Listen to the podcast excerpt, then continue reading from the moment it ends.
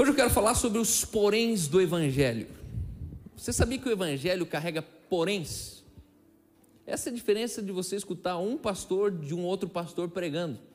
Existem pastores que pregam o Evangelho, existem alguns pastores que pregam os poréns do Evangelho. E essa é uma grande confusão que nós pregadores nós fazemos. O valor fundamental dessa noite que eu quero que você entenda que é uma verdade ela é multidimensional. A mesma verdade, ela é muito, ela é multidimensional. Algumas verdades são superiores às outras. Existem verdades maiores, existem verdades menores. Existem verdades que inspiram. Existem verdades que deixaram de ser verdade. E essa é a grande confusão de se ler a Bíblia. Porque você lê a Bíblia como se ela fosse uma verdade absoluta. Carl, você está falando que não é verdade absoluta?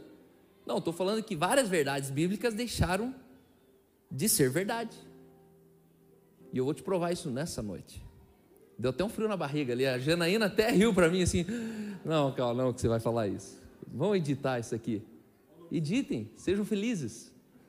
Falem de mim, bem ou mal, mas falem de mim. Hoje um cara, um dos que chegou na INC hoje, sentou comigo no almoço e falou assim: Cal, deixa eu te falar uma coisa. Há oito anos atrás, eu era de uma igreja X, eu servia ali, eu era diácono ali, eu era co-pastor ali e meus filhos começaram a ir Natal da igreja no cinema. A, a, o nome da igreja era em nome do amor, se eu não me engano, o nome da igreja. E aí, a igreja do amor. E aí a pastora chamou e falou assim, viu? Você tem que exortar teus filhos. Teus filhos estão indo para o inferno. Ele pensou, né? Um pai, né? Ele conhece os filhos melhor que a pastora, né? Estão indo para o inferno, como assim? Estão indo numa igreja chamada Igreja no Cinema. Estão virando calvinista Lá pode tudo. E meu, é melhor você exortar ele. E o cara me contando, você percebe que uma perna dele já saiu de dentro da igreja naquele dia, assim. A outra ficou ali, tipo, filho, vão indo que o pai já chega. Passou sete anos e hoje ele é oficialmente da igreja do cinema. Entrou hoje na igreja do cinema. Mas é interessante isso por quê? Porque o religioso ele não engole alguns poréns do evangelho. Verdades menores normalmente são os fundamentos de verdades maiores. Por exemplo, quando Jesus disse: Eu já não, não vos chamo mais servos, mas vos chamo de amigo, Jesus estava dizendo que a amizade com Deus está fundamentado primariamente em você ser um servo de Deus. E aqui que é a grande confusão, que você fala, ah, você não, não me chama mais de servo, então eu sou amigo. E aí você pensa que você deixou de ser servo. Não, não, esse texto está falando assim: ó, existe uma verdade maior que está baseado, e uma verdade menor. Qual é a verdade menor? Que você continua sendo servo. Só que aí Jesus falou: Eu já não vos chamo apenas servo, agora eu vos chamo amigos. Só que entenda: ser amigo de Deus não significa que você parou de ser servo de Deus. O fato de você ser servo é o que te qualificou para você se tornar um amigo de Deus. E aí é interessante que as verdades elas são progressivas por natureza. A vida ela se encarrega de mudanças e em um mundo de mudanças, as verdades elas precisam se atualizar dentro da mudança. E é interessante que você vai em algumas igrejas que elas estão no século 21, do estacionamento até a porta. Quando você passa da porta, parece que você voltou no século XIX. Ainda está numa verdade passada. Ela não percebe que a verdade ela é progressiva por natureza. O que é verdade progressiva por natureza, Cal? É você entender que nem tudo que é vai ser para sempre. Nem tudo que é vai ser para sempre. Eu sempre dou esse mesmo exemplo que eu não achei o melhor ainda. Mas se você conhecesse o Ângelo hoje, você ia encontrar ele e falar, ô Cal, ele ia falar, Cal, esse nome não é estranho. Eu estudei com o Cal. Sério? Você viu que bonitinho os filhos dele? Ele ia falar, não, Cal não tem filhos. Você ia falar, tem, tem quatro. Mel, Calvin, Taylor. Não, Cal não tem filhos. Não, Cal é casado com ali. Não, Cal não é casado. E ele ia te falar com toda segurança que ele dormiu na casa do Cal, que ele conhece o pai do Cal, que ele ia lá no Boqueirão na casa do Cal, que ele fez todos os trabalhos de faculdade com o Cal. E a grande pergunta é: qual a diferença do Ângelo com você?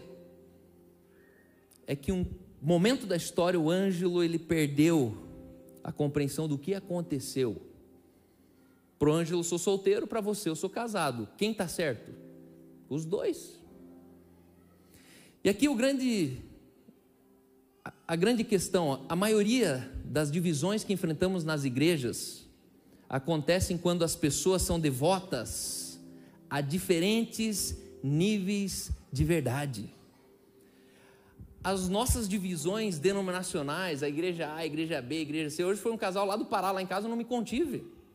Falei, mano, se igreja fosse coisa boa, não tinha um monte, tinha uma só e pronto. Mas daí essa aqui é ruim, daí abre outra, que é muito boa em questão de tempo, aquela que era muito boa deixou de ser boa, que vai abrir outra. E chega uma hora que cansa todo esse, todo esse movimento. Só que um dos problemas desse fator, fenômeno socioantropológico, social, religioso, cristão, é que a maioria dessas divisões ela é fruto de homens e mulheres que estão devotos a diferentes níveis de verdade. Então entenda, a sua medida de compreensão, ela não pode ser absoluta. Não pode ser absoluta. Uma das coisas que meu pai me ensinou muito cedo, meu filho, escreva suas convicções a lápis. Escreva com força, assim, ó, seja convicto daquilo que você está falando. Só que cuidado com a tinta da caneta, porque ela nunca apaga. Quando você escreve convicções a caneta, você vai ter que borrar por cima, já viu? Que você tem que fazer uma bola azul assim. E a pessoa vê que ó, errou aqui. Aqui tem uma mancha. Só que se você escrever as suas convicções a lápis, fica mais fácil de você chegar num ponto e falar: ei, apaga. Achei que era isso, mas não é isso. E aí você pode escrever de novo as suas convicções. Hoje eu quero falar dos poréns do Evangelho. Baseado nisso, a nossa tendência é preferir regras que são estáticas e limites absolutos. Baseado nesse pensamento, nós tendemos a preferir aquilo que não é flexível e nem passivo de mudança. A religião ela usa de regras porque as pessoas se sentem mais seguras na regra. Se eu pregar a Bíblia aqui como um conjunto de regras, eu sei que você vai se sentir muito seguro, mas é uma questão de tempo. O dia que você sair dessa. O dia que você descobrir que não era bem assim, acabou. Então eu te seguro por um pedaço. Eu consigo te dar segurança por um tempo, enquanto você não avança na compreensão. Essa igreja aqui ela é conhecida por uma igreja que uma vez que você escuta uma pregação, o teu cérebro ele expande e você tem dificuldade de encontrar outra igreja.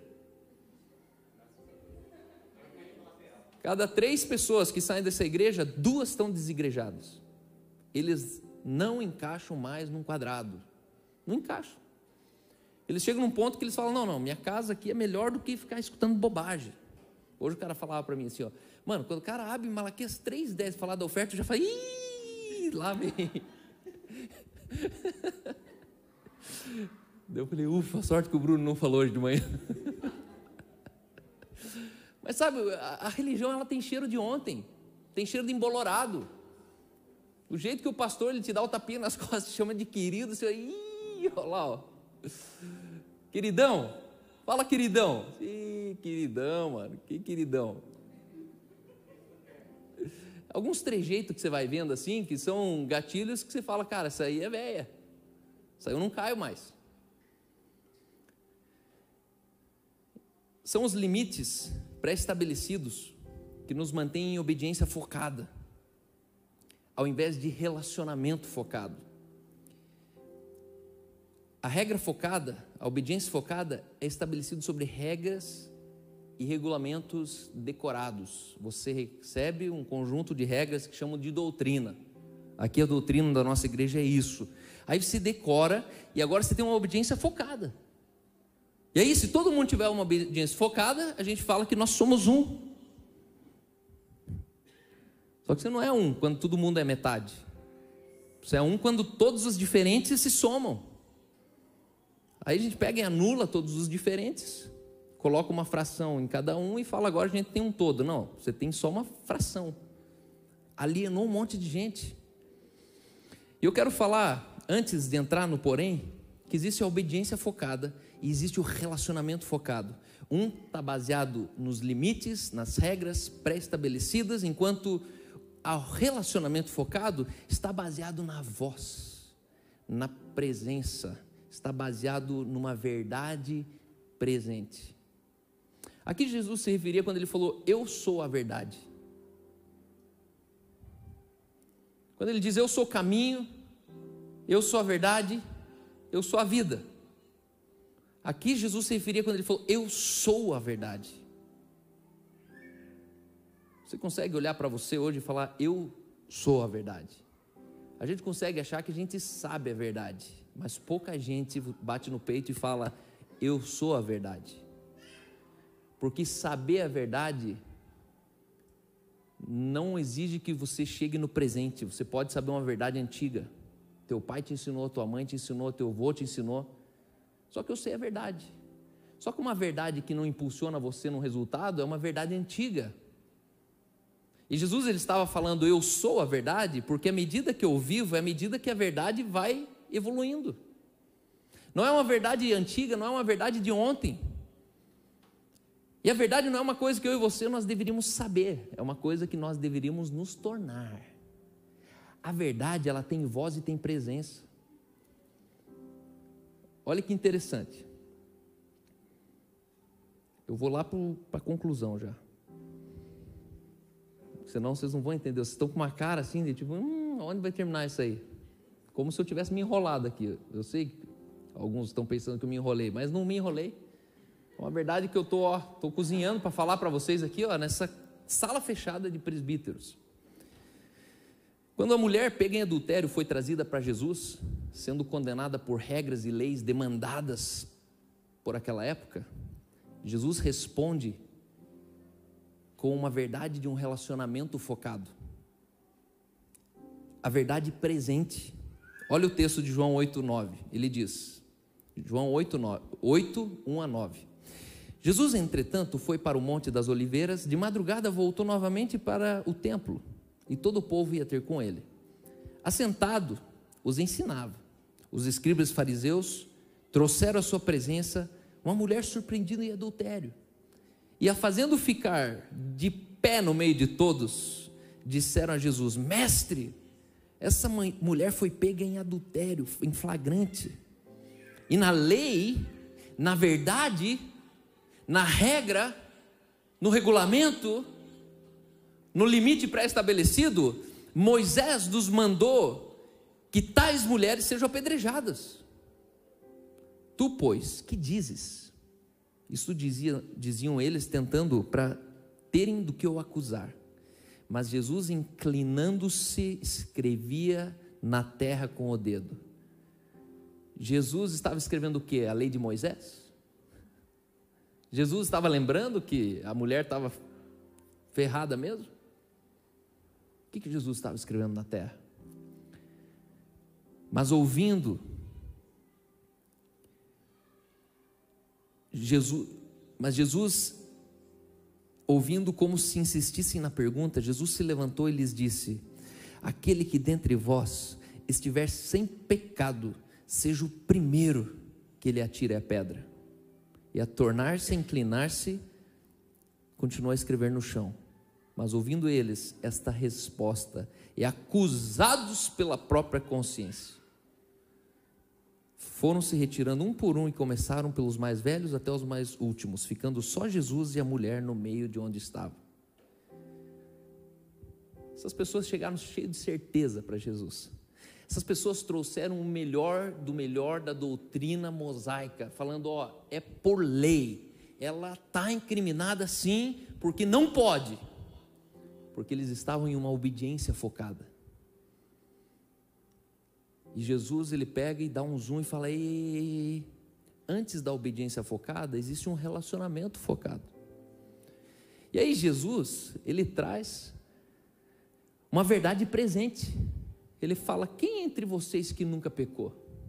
Jesus traz uma verdade presente, falando: ei, existe uma verdade que é superior a essa verdade. É verdade, sim. Uma pessoa pega em adultério, ela é digna de ser apedrejada. Mas sobre essa verdade existe uma superior. Existe uma verdade que ainda é maior do que essa. Lembra que eu falei que uma verdade ela é fundamento da outra? De fato, o adultério ele é abominável a ponto de ser apedrejado. Mas Jesus já estava com uma consciência de que uma alma vale mais que o mundo inteiro. E que mediante uma alma e a lei, eu fico com a alma. Eu fico com a pessoa. Pessoas são mais importantes que coisas. E Jesus estava colocando a lei de Moisés no seu devido lugar de novo. Porque todo evangelho, existe um porém nesse evangelho. Cuidado quando você chega cheio de certeza, com, cheio de versículos bíblicos, trazendo certezas que talvez Jesus, ele vai escrever uma verdade presente que você mesmo vai sair com a sua consciência acusada. Esse texto ele não está falando que os homens saíram concordando com Jesus. Esse texto está dizendo que Jesus virou o jogo a ponto dos homens se sentirem acusados pela própria consciência. Você consegue entender isso? O acusador se tornou acusado e Jesus não moveu uma pedra. Jesus não perdeu nem a respiração, não ficou nem ofegante. Porque existia uma obediência focada, sendo combatida por uma, um relacionamento focado. Essa é a diferença de um legalista religioso ou daquele que tem o espírito de vida em si, que não trata todo mundo como qualquer um, aquele que não entra numa igreja e fica procurando como é que você age aqui com adultério. Ah, pode divorciar? Aqui pode? Ah, então vou divorciar. Irmãos, comece a pensar que Deus ele se relaciona com você como com ninguém mais. Deus ele não se relaciona com você como ele se relaciona comigo. Jamais. É isso que tornou Deus Pai. Um Deus que se relaciona com todo mundo igual, esse é um Deus Deus. Só quando ele falou, não, não, eu vou ser um Deus Pai, ele estava falando assim, ó, vou ter um relacionamento com a Letícia que eu nunca tive com nenhuma outra pessoa, porque a Letícia é única para mim. Se você tivesse quatro filhos, você ia entender melhor o que eu estou te falando. É impossível eu me relacionar igual com os meus quatro filhos, é impossível. Só que você, como filho, talvez você duvide que o pai, ele trata você só peculiarmente, unique. You are unique. Você é peculiar. Você é um. Não tem dois de você. E baseado em tudo isso, precisamos entender os poréns escondidos por trás da religião que nos apresentaram como evangelho. Existe muita religião que você chama de evangelho, e hoje eu quero des descobrir isso com você, para que você nunca mais chegue com uma certeza matando uma adúltera, condenando um pecador, perdendo o irmão da comunhão. Por quê? Porque entre a certeza e o irmão fica a certeza. Não, está errado. E aí o ponto é, não, está errado. Não, está errado, calma, está errado. Mas tem um porém. Jesus se referia a isso. Se você está anotando, anote isso aqui, ó. Nem tudo que sabemos revela exatamente tudo o que deveríamos saber. Nem tudo que você sabe revela para você o que você deveria saber, só que você acha que revelou. Você acha que sabe tudo. Você acha que escutou um texto e você entendeu o texto. Só que entenda que por trás desse texto existe um porém desse texto. E é isso que às vezes dá o sono conversar com alguns irmãos, porque ele faz uma pergunta que você já sabe que é três porém que você vai ter que colocar. Aí porém cansa, porém demora, porém as crianças estão no carro chorando, a Aline está ligando no WhatsApp. Só que vale a pena explicar o porém. Irmão, quando você entende o porém, você nunca mais precisa decorar o que pode e o que não pode no Evangelho. Quando você entendeu os poréns, a sua mente, ela é a matriz da sua integridade. É a mente que é a matriz da integridade. Você não é íntegro porque lá na igreja falam que não pode. Você é íntegro porque em nenhum lugar do mundo você mudaria de ideia. Você não é mais manipulado pelas circunstâncias, pelas ofertas, pelas influências de relacionamentos que você tem. Por quê? Porque a sua integridade tem origem na sua consciência. Existe uma consciência dentro de você que você talvez duvide dela e acredite mais no seu amigo. Talvez você duvida mais no padre, mais num pastor do que na sua consciência. Porque eles falam que a sua consciência é enganosa, que o coração do homem é corrupto. Lembra que esse texto fala, ó, desesperadamente corrupto é o coração do homem. Mas tem um porém. Aquele que nascia da água do espírito não tem mais um coração de homem, agora ele é um espírito.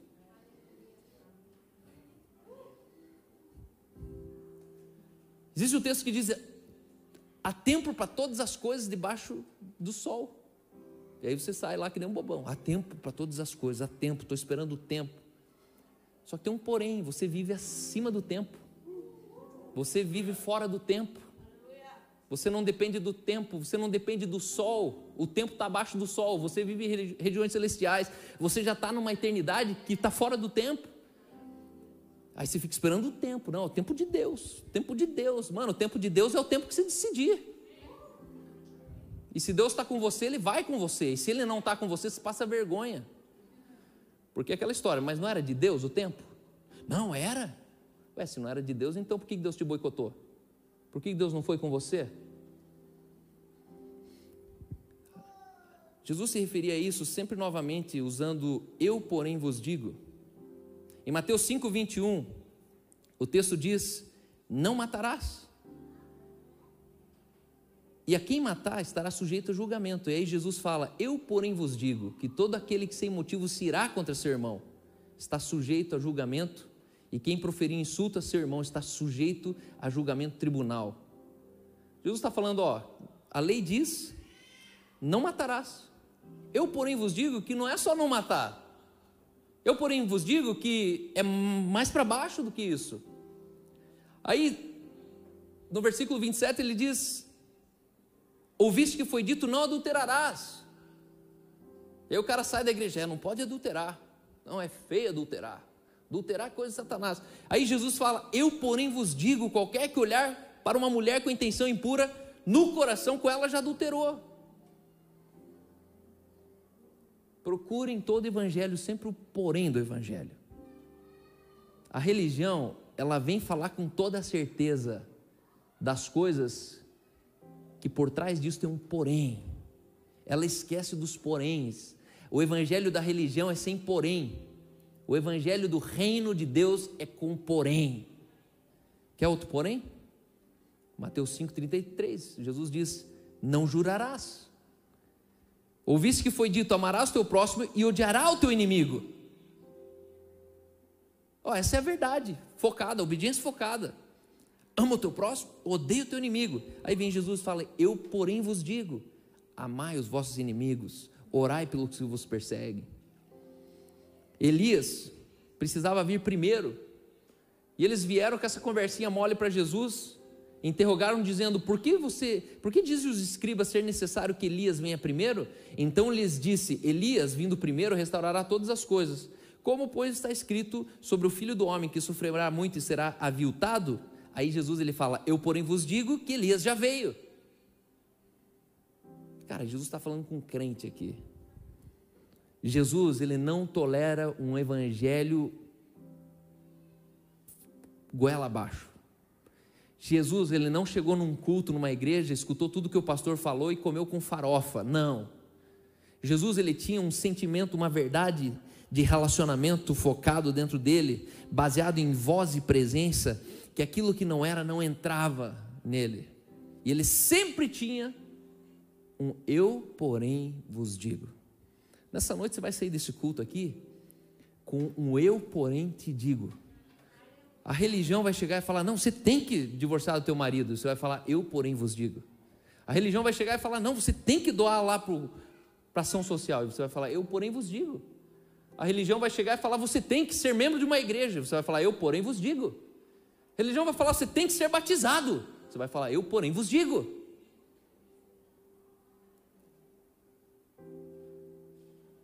O porém significa que você dá para a oportunidade, dá para a pessoa a oportunidade dela esticar um pouquinho mais a compreensão dela. Você fala assim, ó, essa verdade ela está limitada. Existe mais um percurso, existe mais um pedaço de uma verdade que você ainda não sabe. Não é outra verdade. E esse, esse, esse irmão hoje, que ele oficialmente entrou na, na igreja do cinema hoje, ele falou. É, meus filhos começaram a ir na Inc. E de repente eu, eu vi que eles estavam muito certo naquilo que eles estavam pensando. Porque havia uma fome dentro deles que eu percebia que eles voltavam para casa nutrido. De um lado, minha pastora falando que era calvinismo, inferninho, que lá pode tudo. Do outro lado, eu vi meus filhos chegando nutrido em casa. Existia uma verdade que nutria eles.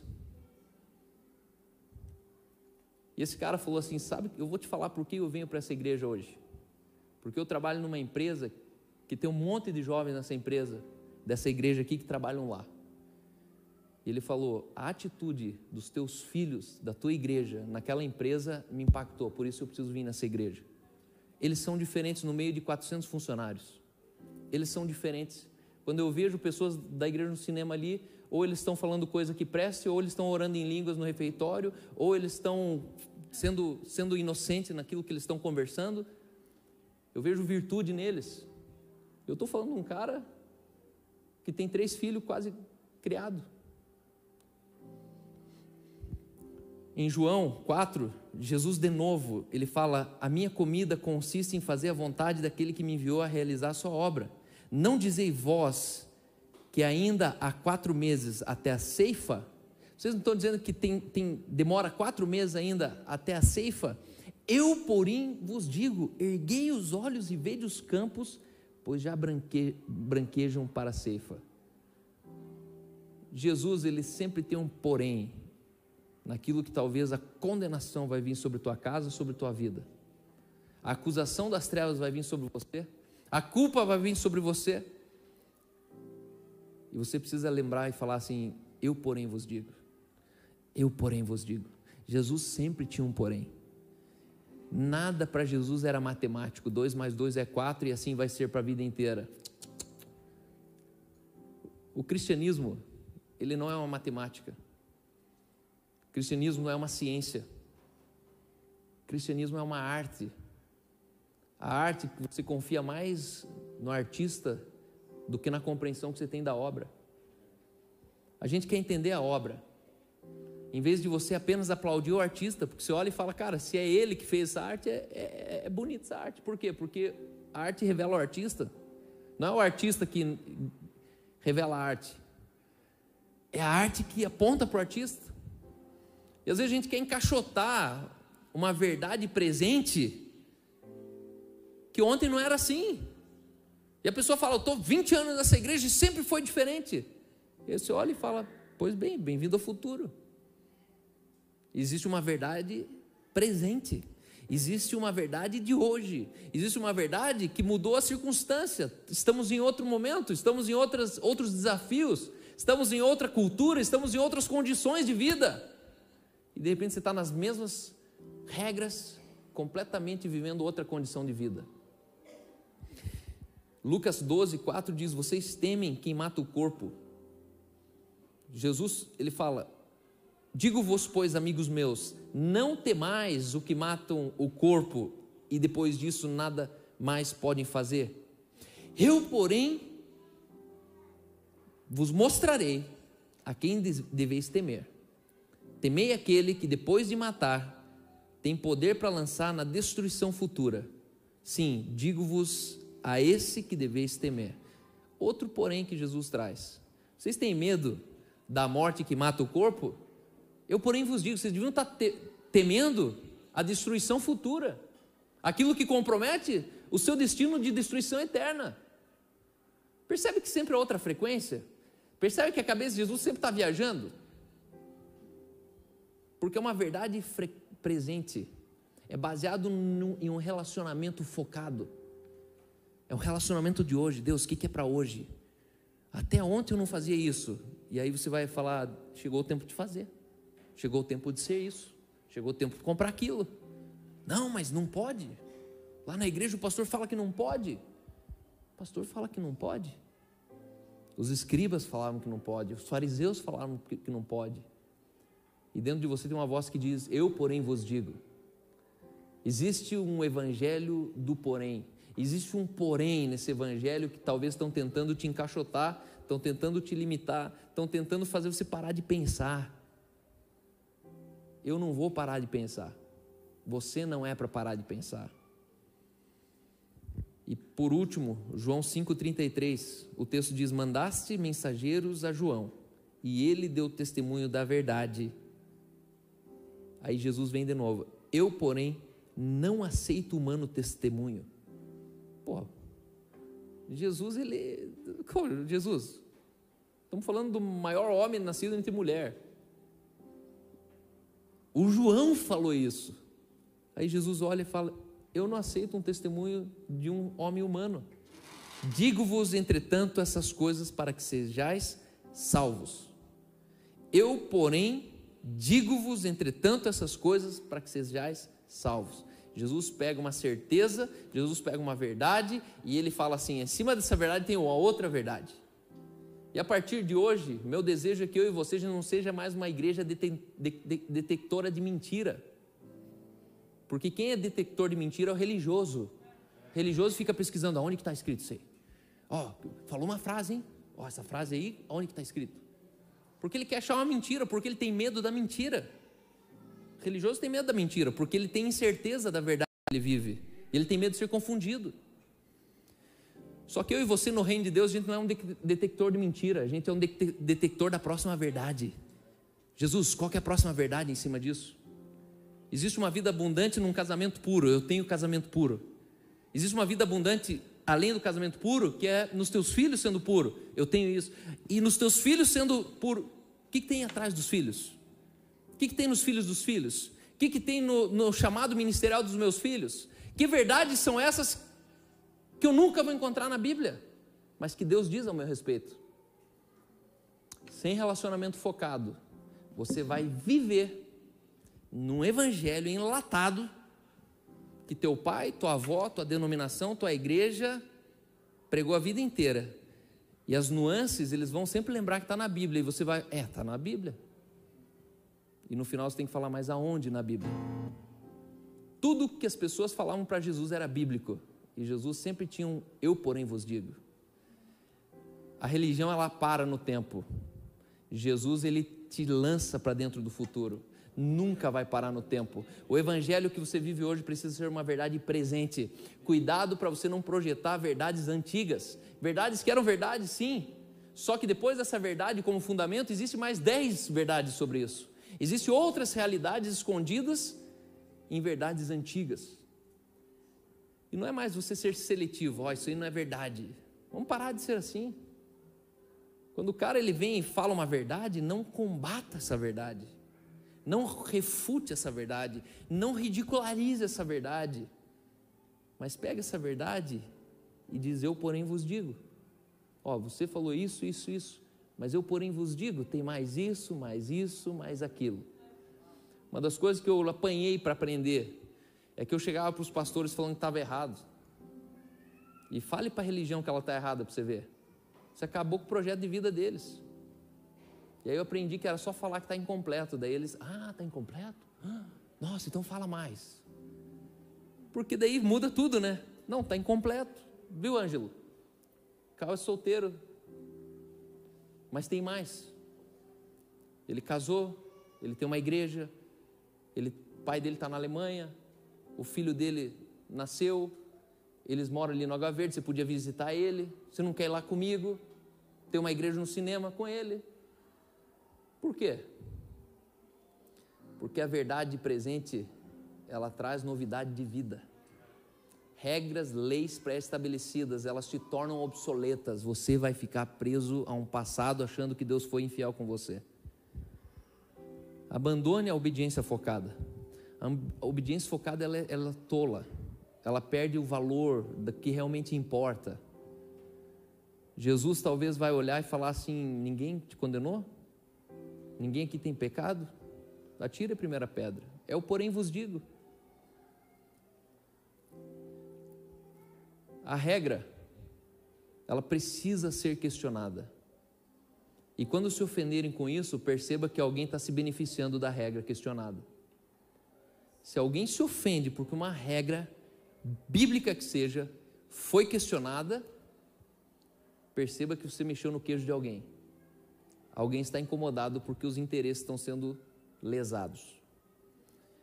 Quando a igreja entender isso, tem um monte de igreja que ou fecha ou muda, ou conserta ou fecha porque a religião ela se alimenta da ignorância. E num relacionamento presente, a verdade ela vem à tona. Você se, você, você acorda de manhã assim, ó, com uma verdade na tua cabeça. Que você fala, meu, Deus falou comigo. Eu achava que era assim, não é. Eu achava que eu podia e não posso. Eu achava que eu não ia ter e eu vou ter. Uma verdade presente. É tudo aquilo que você desfruta na medida que você ouve a voz e desfruta do eu sou a verdade. Ele não será e ele não era. Ele é eu sou. Existem verdades hoje sobre o mundo tecnológico que nunca você vai encontrar na Bíblia, mas Jesus continua dizendo: Eu, porém, vos digo. Igreja, eu, porém, vos digo. Existe uma pandemia, mas eu, porém, vos digo. Existe uma, uma, uma possível, um possível anúncio de final dos tempos do mundo, eu, porém, vos digo existe uma escassez vindo sobre a terra, eu, porém, vos digo. Existe um, um espírito maligno sobre o Brasil, eu, porém, vos digo. Porque senão a gente começa a ouvir vozes. E aí a gente termina onde a gente nunca foi criado para viver. Amém? Vamos ficar de pé antes de cantar essa última música.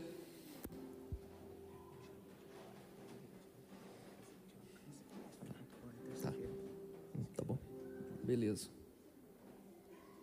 Eu quero orar ainda pelos enfermos nessa noite. Temos algumas pessoas entre nós que vão passar por processos cirúrgicos, outros estão se recuperando do Covid, outros estão lutando contra esterilidade. Eu orava hoje pelo, pelo casal que está cinco anos tentando engravidar. Outros estão com reações à vacina do Covid, outros estão com medo das reações. Eu creio que a gente é poderoso na terra para dizer que, pelo menos na esfera dessa igreja, Satanás não tem poder. Você é coberto pela comunidade que você pertence, você é coberto pelo reino chegado de Deus entre nós. Nenhuma, nenhuma peste ou praga pode tocar a sua vida se ele não dizer, disser sim. Se você puder, feche seus olhos. Eu quero abençoar você, tua casa, tua família, com essa palavra de hoje, que as verdades ainda escondidas para essa geração, verdades que ainda não foram anunciados em púlpitos, em microfones, sejam levantadas daqui. Eu estou diante de pastores, eu estou diante de profetas, estou diante de presbíteros, de apóstolos, eu estou diante de fundadores de igrejas, eu estou diante de influencers, estou diante de mulheres cheias do poder de Deus. Eu vejo mulheres que vão ser levantadas em canais de comunicação que elas nunca imaginaram que seria possível. E vocês serão anunciadores de verdades presentes. Verdades que ao anunciar existe uma voz, uma presença que imediatamente confirma aquilo que está sendo dito. Eu declaro hoje que vocês são uma igreja que entende poréns de um evangelho que é verdade, um evangelho que é realidade um evangelho que ele já era absoluto e continua sendo, mas é um evangelho que ele não parou, ele é progressivo, um evangelho que nos impulsiona para dias de novidade, dias de plenitude, um evangelho que responde a problemas que a história ainda nunca teve, porque nós temos poréns em tudo aquilo que nós carregamos. Se você puder, diz comigo em alto e bom tom: Eu declaro que há uma unção de facilidade na minha vida Deus vai adiante de mim, aplainando terrenos acidentados. O seu jugo é suave, o seu fardo é leve. Eu não vou lutar continuamente. Eu não terei mais as dificuldades que costumava ter, porque o favor e a bênção de Deus está sobre minha vida. Eu estou aliviado de qualquer fardo ou pressão que colocaram sobre minha vida, qualquer regra qualquer doutrina que não provém do Senhor, eu refuto hoje, eu tiro da minha mente, eu declaro Espírito Santo, seja o meu ensinador, seja presente no relacionamento presente daquilo que o Senhor tem para nós hoje, em nome de Jesus, amém. Amém. Deus está dirigindo cada um dos seus passos. Deus ele tem maior interesse no seu futuro. Pai, nós queremos orar pelo pai do Joel. Oramos pelo irmão Hércules. Oramos, Senhor, pelo, pelo Vitor. Oramos, Senhor, por casais que estão sonhando em ter filhos, filhotes, fundindo, fundando novas famílias. Pai, eu declaro, Senhor, que uma unção de facilidade está sobre eles, que existem verdades presentes sobre hoje, que anulam diagnósticos. Mediante diagnósticos, nós dizemos: Eu, porém, vos digo. Há um espírito sobre eles. Mediante a escassez, nós vamos declarar: Eu, porém, vos digo. Aquele que crê, do seu interior fluem rios de águas vivas. Aleluia mediante circunstâncias irreversíveis. Eu, porém, vos digo: maior o que está em nós do que o que está no mundo. Obrigado, Deus, porque a partir de hoje o nosso evangelho é o evangelho do porém. Não existe perguntas que não vão ser respondidas pelo teu evangelho presente. Não existe, Senhor, circunstâncias, problemas tão atuais que vão deixar de ser solucionados por verdades tão atuais. Eu oro por essas verdades entre nós. E que essas verdades nunca esqueçam do fundamento. Que essa igreja honre, respeite diferentes níveis de verdades que cada um já alcançou aqui. Que ninguém seja ridicularizado, que ninguém seja diminuído, que ninguém seja idolatrado por verdades que conseguiram assimilar no relacionamento presente. Obrigado por essa noite, obrigado por essa igreja. Deus, que ao final desse culto as pessoas encontrem aqui o que elas tanto buscam, que é a comunhão dos santos, é uma intimidade de segurança e confiança. Que elas encontrem aqui homens e mulheres que comunguem e testificam acerca dos mesmos princípios que nós decidimos fundamentar nossa casa, viver a nossa vida Deus, que as famílias aqui, Senhor, elas se dissolvam, que não haja, Senhor, nenhum tipo de vaidade entre nós. Pai, que não seja uma igreja conhecida por competição, por inveja, por falatório, por concupiscência, por carnalidade, mas seja uma igreja conhecida pelo reino de justiça, uma igreja que é reconhecida por atos de bondade, uma igreja que ama aqueles que talvez chegaram hoje, pessoas que não desprezam, pessoas que não hipervalorizam, pessoas que não são injustas, pessoas que não são avarentas, pessoas que não são maldizentes, maliciosas, Pai. Essa é a igreja que nós construímos aqui.